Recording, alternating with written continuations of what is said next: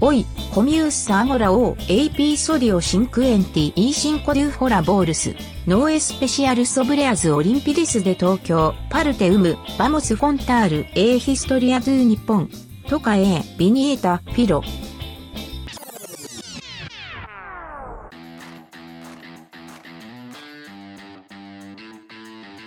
Arigato, Maria! Começa agora o episódio 55 do Hora Bolas, a história do mundo levada na esportiva.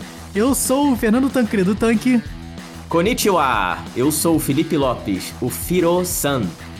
Ohayo gozaimasu, o Watashi wa Henrique Gonçalves. Nikonemo nonai samurai.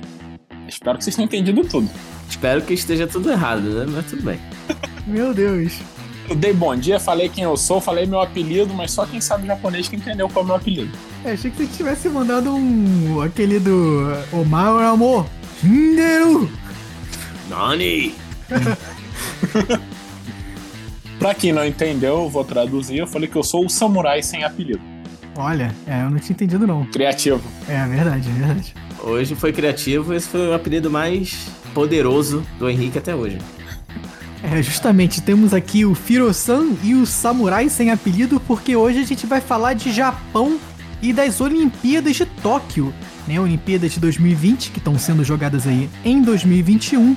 Mas antes da gente começar, sempre dando aquela passada nas nossas redes sociais, a gente tá com arroba HoraBolasPod no Instagram e no Twitter.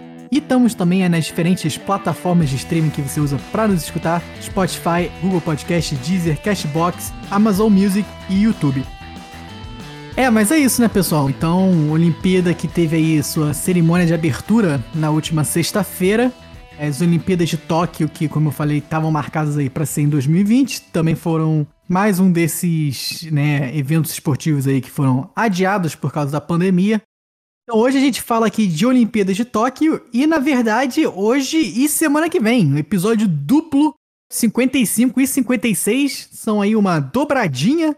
A gente vai fazer parte 1 e parte 2 sobre a história do Japão, falar um pouco também aí da cultura dos esportes no Japão, né? Um país aí milenar. Então a gente precisa de dois episódios para falar do Japão. E também, a pedidos do nosso ouvinte Guilherme Mombelli, vamos falar também um pouco das medalhas do Brasil nas Olimpíadas aí durante a história. Mas isso fica pro episódio 56. Então escuta esse e depois escuta o 56 também. É, novidade aqui no Hora Bolas, né? A gente sempre inovando. E realmente era um tema muito, muito grande. O Japão, como você disse, é um país aí milenar, com uma história muito rica. A gente vai dividir essa história em dois episódios. E mesmo assim, não vai dar para falar tudo nem de perto, né? Vai ser um resumo bem grande, mas uma história muito legal. E acho que o pessoal vai gostar. Eu acho que a história do Japão ela só rivaliza aí com a história da Grécia, né? Que a gente, quando a Grécia Antiga, teve que pular direto aí para 1900, né? Mas o Japão ainda é mais incrível, né? Porque ele tem história em todos os períodos. Cada momento da história que você procura tem alguma coisa acontecendo no Japão. É, não, isso é muito legal mesmo. O Japão é um país muito único, né? Porque o Japão se desenvolveu ali meio que sozinho. A gente vai contar essa história aqui nesses próximos dois episódios. E é interessante ver que até por isso mesmo, ele acaba tendo uma cultura muito única e muito diferente do resto do mundo. É, e é uma história tão antiga que é justamente por causa disso que a gente está dividindo em dois episódios. E se você comparar com o Brasil, né, que é a nossa referência, que é um país muito jovem aí, é realmente uma diferença bem grande. E o Japão tinha sociedades muito complexas já dois mil anos antes de Cristo, então é uma comparação muito interessante de ver e uma história muito legal que a gente vai começar a contar agora.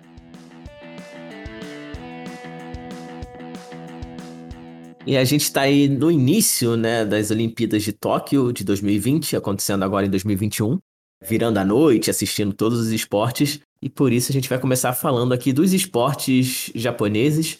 As Olimpíadas de 2020 marcam as segundas Olimpíadas disputadas na cidade de Tóquio, que é a capital do Japão, e Tóquio também vira a primeira cidade asiática a sediar por duas vezes os Jogos Olímpicos. Isso porque Tóquio também já sediou as Olimpíadas de Verão em 1964, que foi uma edição bem marcante das Olimpíadas. Tóquio, na verdade, tinha vencido a disputa para sediar as Olimpíadas de 1940. Mas essa honra acabou passando depois para a cidade de Helsinki, na Finlândia, porque naquela época o Japão tinha invadido a China, que é uma história que a gente vai contar também aqui mais para frente, no próximo episódio. Por causa disso, não pôde sediar as Olimpíadas e, no fim, na verdade, as Olimpíadas nem aconteceram em 1940 por causa da Segunda Guerra Mundial. As Olimpíadas só voltariam em 1948 em Londres e depois em 52 Helsinki aí sim sediou as Olimpíadas e Tóquio depois voltou em 1964.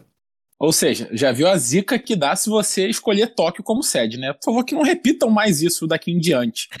Duas vezes tá bom já. É, Tóquio tá zarado. Pode botar em outra cidade do Japão, né? Só não bota em Tóquio. Isso, exatamente. E essas Olimpíadas de 1964 foram marcantes porque foram as primeiras Olimpíadas sediadas na Ásia. As Olimpíadas de Tóquio de 64 também marcaram a segunda edição dos Jogos Paralímpicos e o primeiro grande evento esportivo em que a África do Sul foi impedida de participar por causa do regime do apartheid, que era aquele regime segregacionista na África do Sul.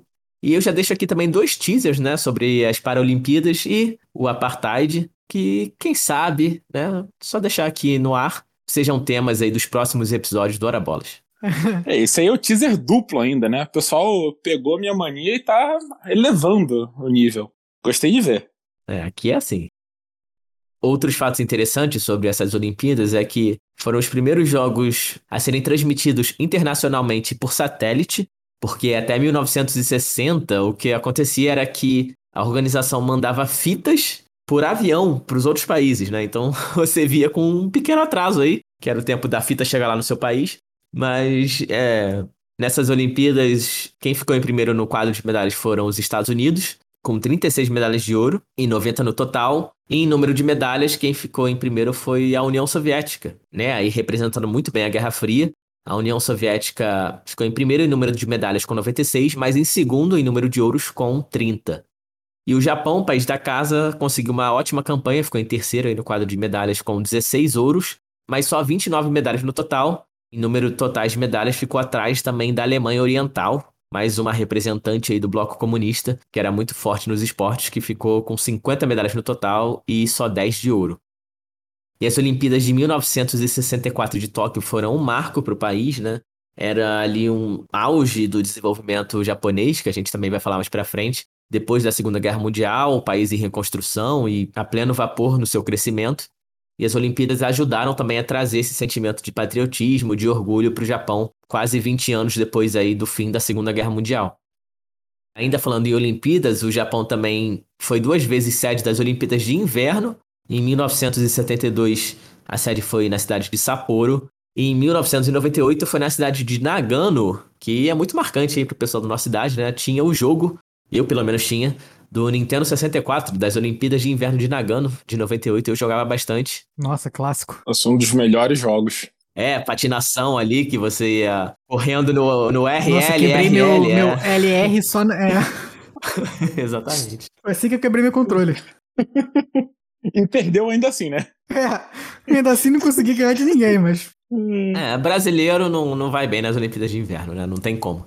Eu gostava de jogar o salto em distância, né? Salto com esqui. Ficava lá, tsh, pulava longeão. Era maneiro. Ah, esse, esse era maneiro. O problema é quando você caía, né? Aí errava e morria o cara. Mas aí você dava, nascia de novo, tava tudo certo.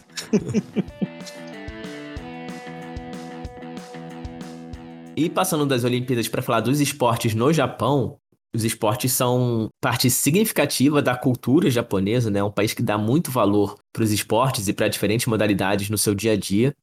As principais modalidades são divididas aí basicamente em dois tipos.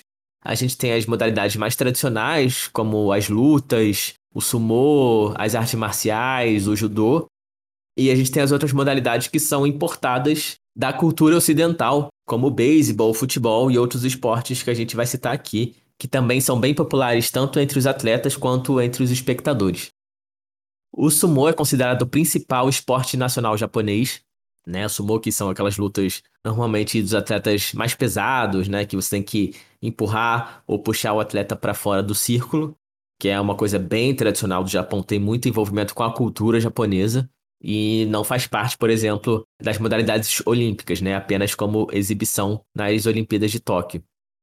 E o sumo faz parte aí das diversas artes marciais que fazem muito sucesso no Japão, principalmente o judô, o karatê e o kendo, que são praticadas aí no país inteiro. também tem muitas transmissões no país, e além disso são parte obrigatória do currículo escolar no Japão, por isso que essa cultura da luta é tão tradicional nesse país. E além disso, o Pride, que foi aí, o precursor do UFC, né? Surgiu no Japão e era gigante lá no Japão, que foi mais ou menos o que começou o MMA aí no mundo.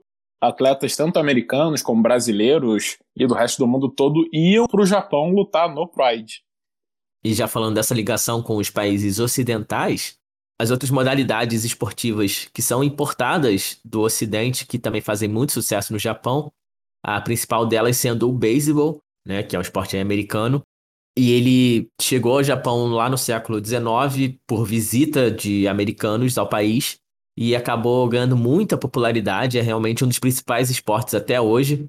E a Liga Profissional de Beisebol Japonesa foi criada em 1936 e até hoje é a organização de esporte japonesa com mais sucesso em termos de espectadores e público, Ibope televisivo e cotas de televisão também, mostrando o sucesso desse esporte no país, que também acaba exportando muitos seus jogadores para a MLB, né, a Liga de Beisebol Americana, que tem vários astros japoneses e também uma das melhores seleções do mundo.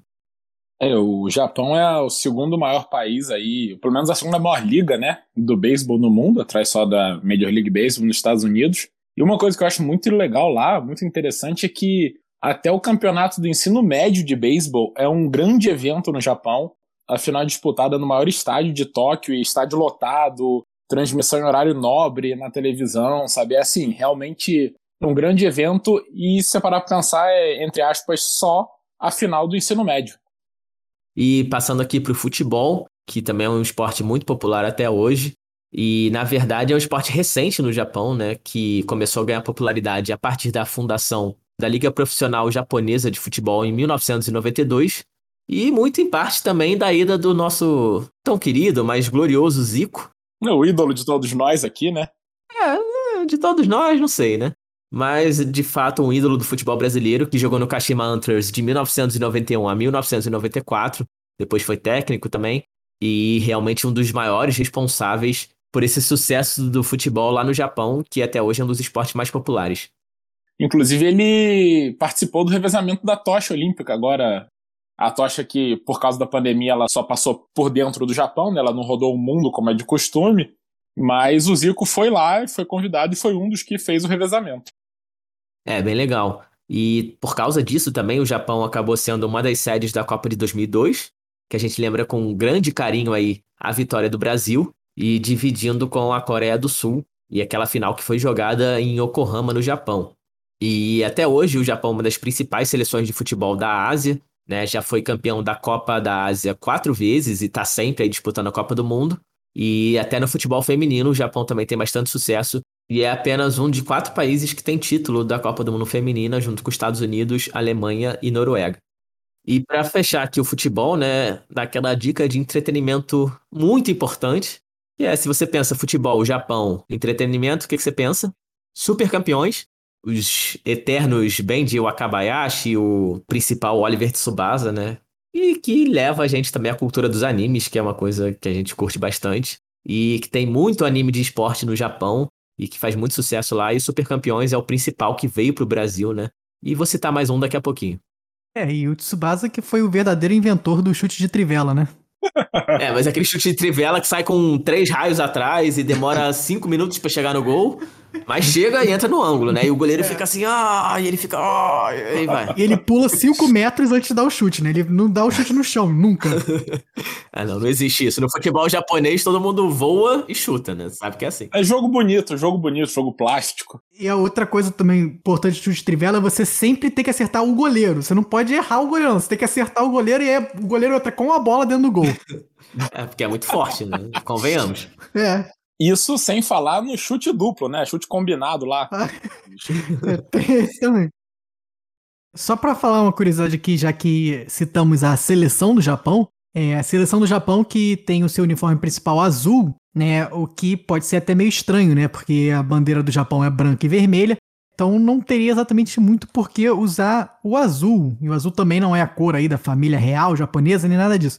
A história por trás da camisa azul do Japão é que no começo, né, do futebol no Japão não tinha exatamente assim como no mundo todo uma seleção, né? Eles selecionavam um time que iria representar o país e no começo o principal time lá do Japão era o time da Universidade de Tóquio, que esse time em si usava uniformes azuis, que são também as cores da Universidade de Tóquio.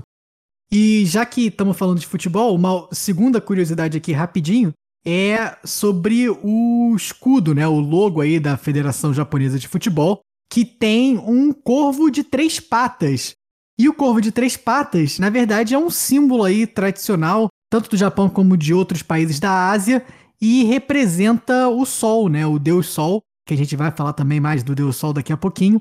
É, na verdade, um símbolo muito tradicional lá no país. E esse corvo de três patas que é irmão do corvo de três olhos, muito tradicional de Game of Thrones também. Né? É, se juntar os dois dá um corvo e meio, né? dá três meio corvos. Não, pô, dá dois e meio. O que tem três olhos também tem duas patas. O que tem três patas também tem dois olhos. É, agora complicou, hein? e outro esporte além do beisebol e do futebol e veio do mundo ocidental é o automobilismo, né? O Japão, que também é um país conhecido aí por suas indústrias automotivas, né? Tem grandes fábricas como Honda, Toyota, Subaru, Mitsubishi, entre outras. E por causa disso também ele já venceu em várias categorias aí com as suas equipes montadoras, né? Como Fórmula 1, MotoGP, da Fórmula Indy, o Campeonato Mundial de Rally, de Endurance, que a gente já falou aqui também. E além das montadoras, o Japão também tem certa tradição aí com seus pilotos, Pilotos japoneses já conseguiram vitórias nas 500 milhas de Indianápolis, nas 24 horas de Le Mans, e três pilotos japoneses já chegaram ao pódio da Fórmula 1. E atualmente o Japão é representado na Fórmula 1 pelo piloto Yuki Tsunoda, né, que é um piloto novo aí estreando em 2021 na AlphaTauri. E a curiosidade sobre ele é que ele tem apenas 1,59 de altura, bem baixinho, e dizem aí até que o carro dele é diferente dos outros, teve que ser modificado aí por causa da altura. Botaram o famoso banquinho ali para o Tsunoda pilotar. Ele tem que levantar o pedal também, né? Senão ele não alcança. e fechando aqui os esportes no Japão, é, outras modalidades que também fazem sucesso lá são a patinação artística, o golfe, o tênis de mesa e o rugby, né? Que a gente nem sempre pensa muito relacionado ao Japão, mas é o país que teve mais sucesso aí na história do rugby na Ásia e também recentemente foi sede da Copa do Mundo de Rugby em 2019 e o Japão que tem boas campanhas aí no rugby internacional. Por último, o vôlei, que é a outra dica de entretenimento aqui relacionada a animes esportivos, que é o anime Haikyuu, que é um anime muito popular atualmente e que fala sobre jogar vôlei em um colégio japonês, que também eu já vi alguns episódios, é bem legal, faz muito sucesso entre os famosos jovens, que não somos mais nós aqui, infelizmente. É, como eu não sou jovem, eu vejo só alguns animes, né? Mas Haikyuu foi um dos que eu vi e realmente é muito bom mais uma vez mostra acho que também a valorização do esporte no Japão desde pequeno aí, né? Já que no ensino médio você joga em rede nacional. Puxando então aqui para falar um pouco da história do Japão, como a gente falou, a história do Japão é muito longa, né? Então a gente vai até dividir, né, um pedaço aqui nesse episódio, um pedaço vai ficar para o 56. Mas começando lá atrás, então, Acredita-se que os primeiros homens tenham chegado aí no Japão por volta do ano 30 mil a.C., mas o desenvolvimento da ilha começou mesmo por volta do ano 1000 a.C., quando o povo Yayoi imigrou vindo da China e trouxe diferentes aí inovações né, para a época, como o plantio do arroz, a cerâmica e até a metalurgia, que eram grandes novidades aí para aquela época. E aí, durante o período aí de ocupação lá dos Yaois, teve um grande crescimento na população da ilha do Japão e começaram a aparecer diferentes reinos, né? Esse povo foi se dividindo aí dependendo da localização e criaram-se diferentes reinos no que é hoje o Japão. E o mais importante desses reinos era o reino de Yamato.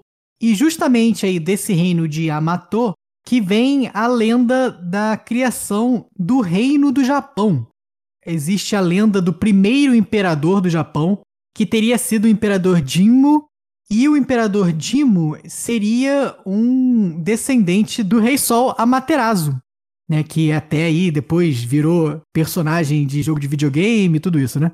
Famoso cão que descia a porrada lá em todo mundo, né? Justamente. O Amaterasu é o deus sol aí no shintoísmo, que é a religião aí mais tradicional no Japão. E acredita-se que esse primeiro imperador, então, também teria sido guiado pelo Deus Sol através do corvo de três patas, né, que a gente já citou aqui também, para então dominar aí esse reino de Yamato e fundar o que seria no futuro o reino do Japão em 660 a.C.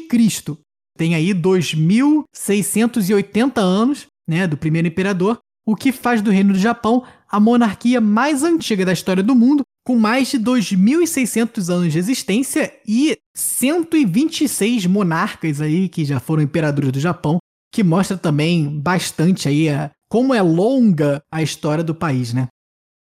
Depois disso, então, o reino de Yamato continuou crescendo e por volta do ano 250 depois de Cristo, estava aí quase que metade do Japão unificado dentro desse reino de Yamato, né? A parte sul do Japão era toda um reino só.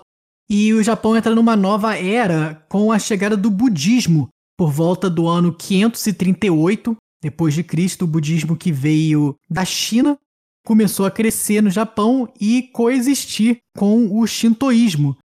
E aí no século VI sobe ao poder pela primeira vez aí um imperador budista e essa dinastia budista aí fica por 60 anos no domínio do Japão. Durante essa época tem o surgimento do nome do país, né, que a gente chama de Japão, mas que em japonês é Nippon, e Nippon significa literalmente aí a Terra do Sol Nascente. Esse nome surgiu no ano 607 depois de Cristo, quando o imperador Shotoku começou, começou a quinta série e se prepara que vai ter muito pela frente. Quando o imperador Shotoku é, mandou uma mensagem para o reino da China e tentou botar aí um pequeno insulto, né, no meio da, da carta, e ele escreveu o seguinte: O líder da terra onde o sol nasce se dirige ao líder da terra onde o sol se põe, né, querendo fazer esse paralelo entre Japão e China. Então aí o pessoal começou a se referir ao país como a terra onde o sol nasce, que em japonês seria então a palavra Nippon, que é o nome do país até hoje. E isso quase 1.500 anos atrás, né? Porque se fosse hoje em dia, seria uma carta do Japão para os Estados Unidos, que atualmente são a terra onde o sol se põe. E na época, a perspectiva do Japão em relação ao oeste era a China, né? Então faz sentido. Mal sabiam eles, né? Agora, se erraram muito onde o sol se põe, realmente onde o sol nasce, pelo menos eles acertaram, né? Para leste do Japão não tem mais nada mesmo. É, é o que dizem, é o que dizem, né? Você não sabe, você não sabe se a Terra é plana. É o que dizem. E aí depois a continuação da Idade Antiga no Japão passou por diferentes reformas, né, em relação ao governo e como o governo é, administrava as terras. A primeira delas veio em 645, quando o governo nacional do Japão tomou posse de todas as terras do país e distribuiu entre os diferentes aí fazendeiros lá do Japão, né, tudo isso.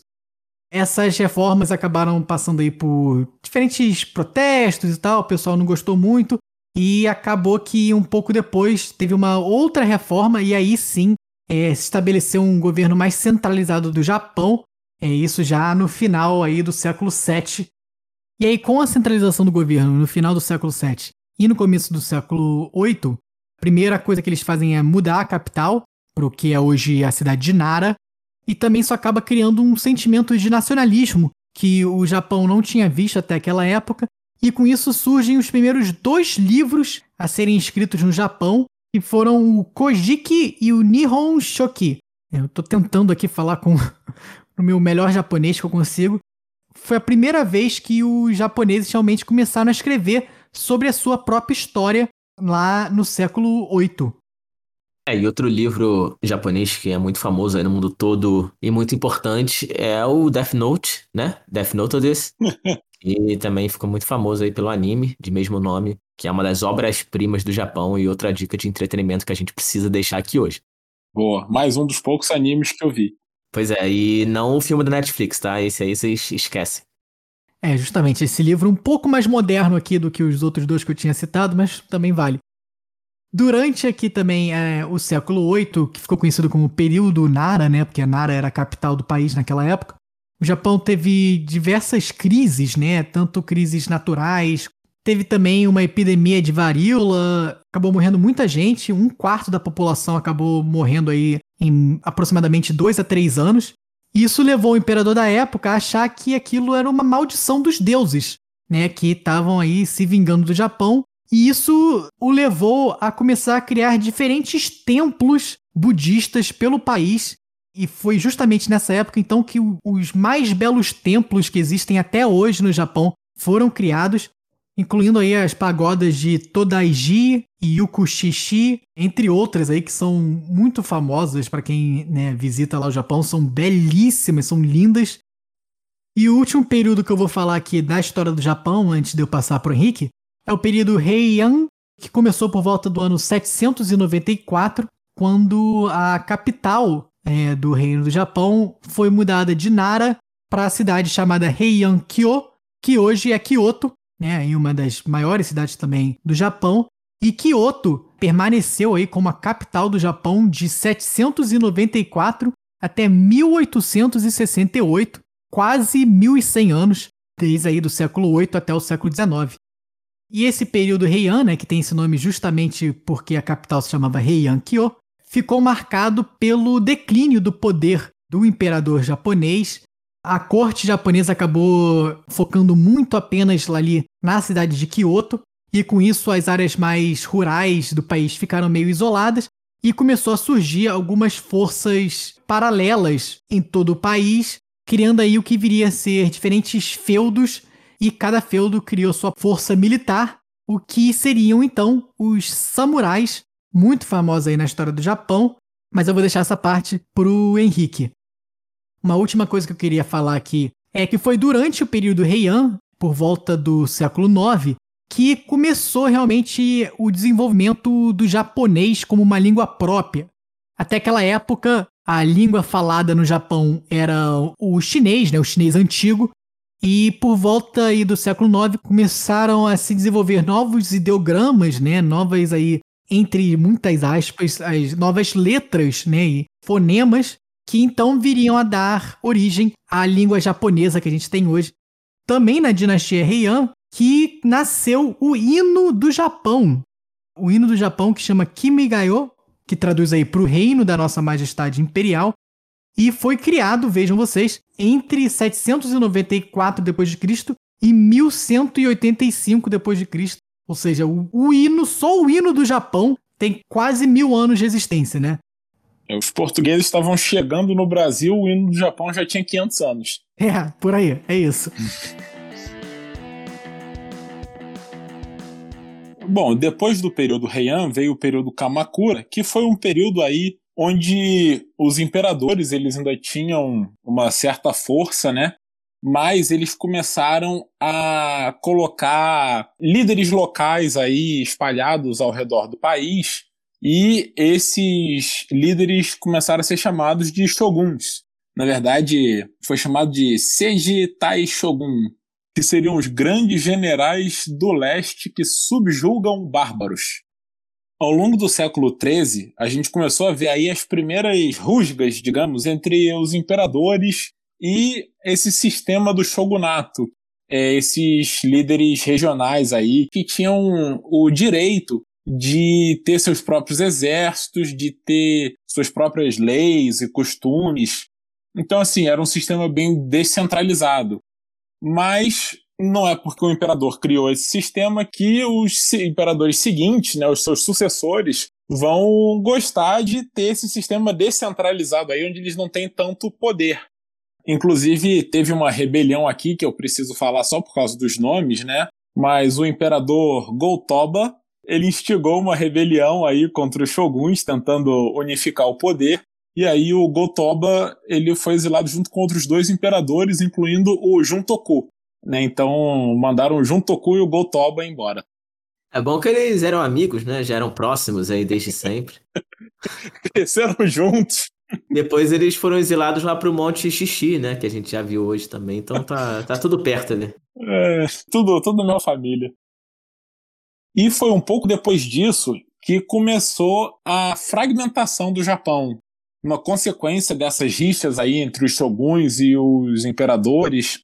E o que acabou sendo o fator decisivo nesse início dessa fragmentação foram duas invasões do Império Mongol. Tentou conquistar o Japão aí nos anos 1270, 1280. E a frota mongol era muito maior do que a frota japonesa. É, o Japão estava ali se segurando, mas claramente com menos poder. E aí dizem que nas duas ocasiões, aí, nas duas invasões mongóis, ciclones chamados de kamikazes, que kamikaze significa vento divino, surgiram e destruíram a frota mongol e salvaram o Japão. Inclusive é daí que vem a palavra kamikaze, né, que foi usada aí, como a gente vai ver semana que vem, na Segunda Guerra Mundial com os pilotos kamikazes japoneses. É sempre esse problema com traduzir os nomes, né? O negócio que era kamikaze, era aquele nome assim, né? Aí a parada vira vento divino. Tipo, pô, tá vindo um vento divino aí te matar. Ah, que. Tá. Ah, brisazinha, isso aí. estraga, estraga completamente. Mas, bom, é, apesar desses ventos divinos aí que salvaram o Japão, não só o Japão ficou se sentindo meio que humilhado, já que claramente estava inferior aí aos mongóis, como essa defesa por duas vezes acabou custando muito caro ao imperador, e com isso ele não conseguia mais, digamos, financiar os shoguns ao redor do país.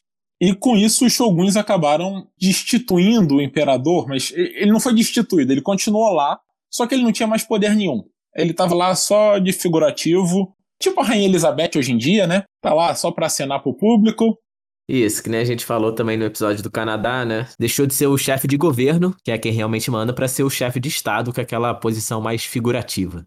É, basicamente isso. E assim, eu tô falando muito dos shoguns, e os shoguns eles eram samurais, né? É meio que acaba sendo a mesma coisa, né? Os samurais eram a classe guerreira, só que muitos dos shoguns, que eram, digamos, os líderes, os governadores ali, enfim, o líder da região, eles eram também guerreiros, porque num país ali, numa era que era altamente ainda militarizado e de guerras e batalhas, né? Você espera que seu líder seja um guerreiro. E apesar disso, apesar desses séculos aí de fragmentação do Japão, foi nesse momento que a agricultura se desenvolveu bastante. Foi até um período próspero para o Japão, apesar desses conflitos.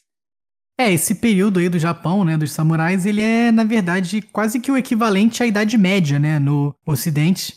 Porque era justamente isso, né, diferentes aí meio que feudos, né, que tinham o seu líder, que era o Shogun, como se fossem diferentes reinos, né, na Idade Média Ocidental, né, e no Japão a mesma coisa, só que os guerreiros eram os samurais. Fica aí essa equivalência, né, entre os samurais e a Idade Média. E aproveitando aí nessa continuação da fragmentação, você fez a comparação com os senhores feudais, e é basicamente isso que se tornou o Japão aí nos anos 1300 até 1500, porque os shoguns eles eram como se fossem é, líderes das províncias. Mas à medida que isso foi se quebrando, cada senhor feudal do Japão decidiu que ele não precisava mais obedecer ao líder daquela província, ele ia fazer o seu. Se o governo central lá caiu, se o imperador perdeu o poder, por que, que o líder da tua província vai ter algum poder, né? Então, o resultado desses séculos de disputas e conflitos foi que cada senhor feudal, que era chamado de daimyo, tivesse controle total sobre o seu feudo ali, suas terras, e tinham seus vassalos também, bem como é na Idade Média na Europa. E, na verdade, o Japão, embora ainda fosse um país, tinha centenas de senhores feudais que, com menos ou mais força, eram donos de sua própria terra ali e não obedeciam a ninguém. E foi nesse período também, apesar de todos esses conflitos, que o budismo se tornou uma religião da população, das massas. O budismo anteriormente ele era uma religião mais só da elite japonesa. Alguns monges budistas famosos começaram a desenvolver novas vertentes do budismo que se comunicassem melhor com a população e assim espalhasse a filosofia budista pelo país, incluindo o Zen budismo, que até hoje é uma vertente bem grande no mundo e que se tornou popular entre os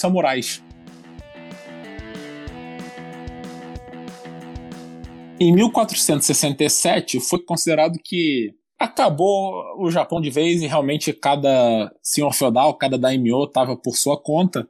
Você imagina, isso é quase que uma anarquia. Não tem mais poder central, cada um faz o que quiser. É claro que não podia resultar em nada pacífico.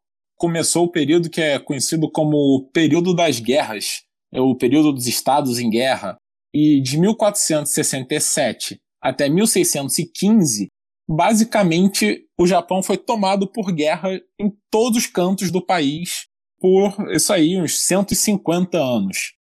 Foi nesse período que surgiram os ninjas. E pouco se sabe dos ninjas até hoje. Era uma, como se fosse uma sociedade secreta aí. Mas os ninjas, eles eram espiões e assassinos. Extremamente habilidosos e bem treinados, né? E capazes. E eles eram contratados pelos daimyos para, bem, espionar e assassinar os rivais. É basicamente mercenários de elite.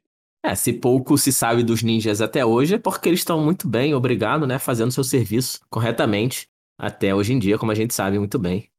Justamente. E quem descobre, né, alguma coisa sobre eles não vive para contar. Pois é. E foi também nessa época que os monges se tornaram monges guerreiros. Uma grande parte dos monges budistas começou a armar os seus templos e realmente criar exércitos para proteger os templos budistas, o que mostra também o nível em que chegou esse período de guerras né, no Japão. É, daí que vem também os monges guerreiros do D&D. Né? Com certeza. Isso basicamente foi uma batalha descontrolada até mais ou menos 1560, ou seja, uns 100 anos aí de guerra desenfreada. Em 1560 surgiu o primeiro dos três grandes samurais do Japão, três nomes lendários aí, é, são conhecidos como os três unificadores do Japão. O primeiro deles foi Oda Nobunaga, que era um daimyo, um senhor feudal de um feudo até pequeno ali, mais para sudeste do Japão. E o objetivo dele era conquistar o Japão, era ser dono do Japão inteiro, virar o líder do país de novo. Ele era um gênio militar, dá para dizer. Ele é responsável por várias estratégias inovadoras na época, em relação a flanquear os oponentes ou procurar pontos mais vantajosos para a batalha. E além disso, ele teve uma grande vantagem. Em 1540, ou seja, 20 anos antes, um navio japonês encalhou numa ilha no sul do Japão. Esses foram os primeiros portugueses a chegar no Japão e eles tinham uma grande quantidade de mosquetes no navio, né, que é como se fosse uma espingardazinha, e com isso, basicamente, introduziram as armas de fogo e a pólvora no Japão. Os samurais eles lutavam antes disso só com espadas e facas e a katana, que é aquela espada tradicional japonesa, curvada, mas eles não usavam armas de fogo. E o Oda Nobunaga foi um dos primeiros a utilizar. Então, somado com a inteligência militar dele, com a agressividade, ele também tinha uma arma especial. E assim ele começou a dominar os daimyos vizinhos e até daimyos muito mais fortes que o dele, com essa combinação mortal, realmente, né? É, o cara tinha uma grande inteligência militar, né? Ele lutava com arma e o resto tava lutando de espadinha. Aí é mole, né? Pô. Aí depois o cara fica, fica na história como sendo um grande general, pô. Mas, bom, se no início ele tinha essa vantagem, depois disso o resto do daimyos ali, né, dos samurais, eles também aprenderam que você podia lutar com arma, né? Só que o Nobunaga continuava sendo o mais inteligente deles. Ao contrário dos outros, ele não se baseava em hierarquia. Né? Os outros daimyos, num sistema bem tradicional, feudal, eles tinham ali os seus irmãos, primos e, sei lá, aliados como principais assessores. Já o Nobunaga, ele procurava realmente só as pessoas que eram muito capazes, mesmo que fosse um plebeu qualquer, pobre. E foi assim que ele elevou aí os seus dois principais generais, o Toyotomi Hideyoshi e o Tokugawa Ieyasu, que vão se tornar aí os outros dois unificadores do Japão, né, junto com o Nobunaga. O Nobunaga, ele em menos de 20 anos já tinha conquistado mais da metade do Japão. Todo o sul e meio do Japão só faltava a parte leste, que é aquela que sobe assim, se você olhar no mapa. Ele com isso já tinha dominado a capital, Kyoto. Era questão de tempo aí para dominar o resto do país. Só que um dos seus próprios oficiais ali, não dos principais generais, mas um oficial um pouco menor, decidiu que estava na hora dele tomar o poder e ele ia matar o Nobunaga, com isso se tornar o, o grande general aí desse, desse novo Japão, né, que o Nobunaga estava criando. O problema é que o Nobunaga, como estava no meio de dois terços de país que ele dominava, ele estava com quase nenhum exército em volta dele, estava muito seguro ali. Então ele não tinha nenhuma proteção e acabou realmente sendo morto por esse oficial, o Akeshi Mitsuhide. E, bom, acabou de um modo bem trágico essa era de pouco menos de 20 anos aí de domínio do Nobunaga no Japão. Esse oficial aí, como eu falei, era alguém de pouca importância, então tinha pouco poder. E aí os outros dois, o Tokugawa e o Toyotomi, se uniram para então derrotar esse traidor, né? E derrotaram de fato e retomaram o poder para eles, dessa vez com o Toyotomi como o general principal, porque foi ele que matou o traidor, e o Ieyasu como o seu assistente. O Toyotomi, então, terminou de unificar o Japão, terminou de cumprir aí a, a missão né, do Nobunaga em mais 10 anos. Basicamente, o Japão inteiro estava unificado. E ele então começou a controlar com mão de ferro o país. Ele era um líder muito mais centralizador e autoritário. Ele até teve algumas boas ações, como basicamente acabar com a escravidão no Japão. Não era escravidão de fato, mas a servidão né, dos vassalos em relação aos senhores feudais ali. E incentivou bastante a agricultura também, então continuou um período próspero. Mas ele tinha um, uma ambição que talvez fosse muito maior do que devia, né? O Toyotomi decidiu que ele ia invadir a Coreia, dominar a Coreia e aí então mostrar para a China o quão forte ele era para tentar não dominar a China, mas assim, mostrar que era mais forte que a China e conseguir tratados e acordos vantajosos. Ele não conseguiu nem dominar a Coreia. Foram seis anos de guerra, duas invasões aí que ele gastou basicamente tudo que ele tinha de exército, dinheiro, perdeu, foi massacrado. E aí ele acabou falecendo no fim dessa, desse massacre. Deu sorte de ficar com o Japão, da Coreia, com a ajuda da China, não invadirem o Japão de volta. E aí, quando ele morreu, ou logo antes dele morrer, ele criou um conselho de cinco grandes generais, grandes líderes, para tomar conta do seu filho, que seria o seu sucessor. Novamente, a ambição falou mais alto, e esses cinco generais começaram então a brigar entre si, e o Tokugawa Ieyasu, que é o terceiro daqueles três unificadores originais, que era um desses cinco generais aí principais, muito mais inteligente, muito mais experiente militarmente que os outros, já que ele estava com Nobunaga desde o início, aí 30, quase 40 anos. Ele derrotou os outros generais e sagrou então como novo líder do Japão e começou o período de 268 anos de domínio japonês do clã Tokugawa, dele, dos seus filhos e netos e descendentes basicamente terminou o trabalho que os outros dois samurais fizeram antes dele, né? É, pois é, né? O final perfeito pra história, porque o Toyotomi virou pro Tokugawa e falou: Toyotomi, esse Japão e leve aí pra frente. É, exatamente. E levou mesmo. Foram 268 anos aí do período chamado de período Edo, e vale a pena lembrar, né? Sempre existia a figura do imperador, só que ele não mandava em nada e era o shogun que dominava o Japão. O Tokugawa, ele vendo o erro do seu antecessor aí, o Toyotomi, né, que morreu e deixou pro filho que deu a briga dos cinco líderes lá e o Tokugawa ganhou, assim que ele virou o líder do Japão, dois anos depois ele abdicou em nome do seu filho para que o filho começasse a crescer e ele ficasse nos bastidores só consolidando o poder. Isso deu muito mais certo. Ele viveu por mais 12 anos aí, impedindo algumas rebeliões que ainda tiveram, algumas revoltas contra ele. E assim ele basicamente garantiu os 250 anos seguintes aí de Tokugawas liderando o Japão. Uma última coisa que eu queria falar é que o imperador que era o imperador da época que ele assumiu era o imperador Goyosei, só para manter a quinta série viva.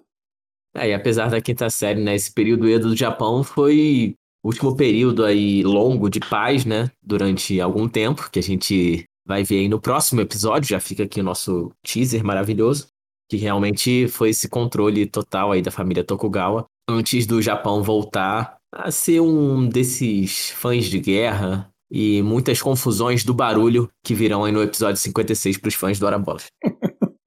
Turminha da pesada. E esse período aí, embora fosse de paz, ele foi um período de bastante autoritarismo aí dos Tokugawas. É, eles baniram o cristianismo do Japão, eles implementaram várias penas de morte, guilhotina, crucificação, morte por fervura, e eles também popularizaram aí nas classes mais altas o seppuku, que é aquele ritual em que você se mata aí cortando sua própria barriga com a espada ele também proibiu que pessoas entrassem e saíssem do Japão. É, foi aí que começou o isolacionismo do Japão, que só foi acabar lá no fim desse período. E por fim, uma última coisa, e uma coisa boa, né, já que a gente falou de um monte de coisa ruim desse período, é que eles investiram muito na alfabetização da população, em tornar a população alfabetizada, em aumentar o número de escolas, e estima-se que no fim desse período, mais ou menos 30% da população japonesa soubesse ler, o que parece pouco, mas para os anos 1700, 1800, provavelmente estava entre uma das maiores taxas do mundo.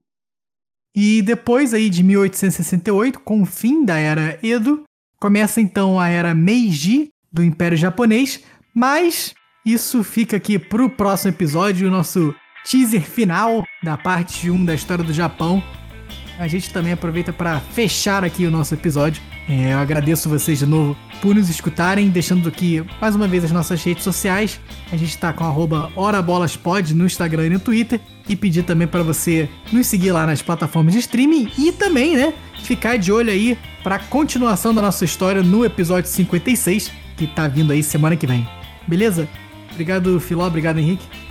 Episódio 56 que vem quente, quentíssimo, né? E já posso dar alguns spoilers aqui, que não sei se são spoilers, né? São histórias aí de séculos atrás, mas a gente vai ter aí a Era Meiji, o Império Japonês, o Japão dominando a Coreia, dominando parte da China, Taiwan. Vai ter Segunda Guerra Mundial com as famosas bombas atômicas. E será que o Japão vence ou perde a Segunda Guerra Mundial? Fica aí o teaser, quem quiser descobrir é só ouvir o próximo episódio. Então, até semana que vem, pessoal. E arigatou gozaimasu. O próximo episódio que né, a gente acabou nosso período de paz aqui, vai vir pra porradaria. Pode vir, Henrique, pode vir. Vem pra mão, irmão. Vem pra mão, cai pra mão. Período de paz agora é pros nossos ouvintes. Essa semana, entre os episódios, é a paz que vocês vão ter. Semana que vem já começa de novo. É, aproveita. Descansa bem. Então é isso, galera. Segunda parte semana que vem. Um abraço a todos e até lá.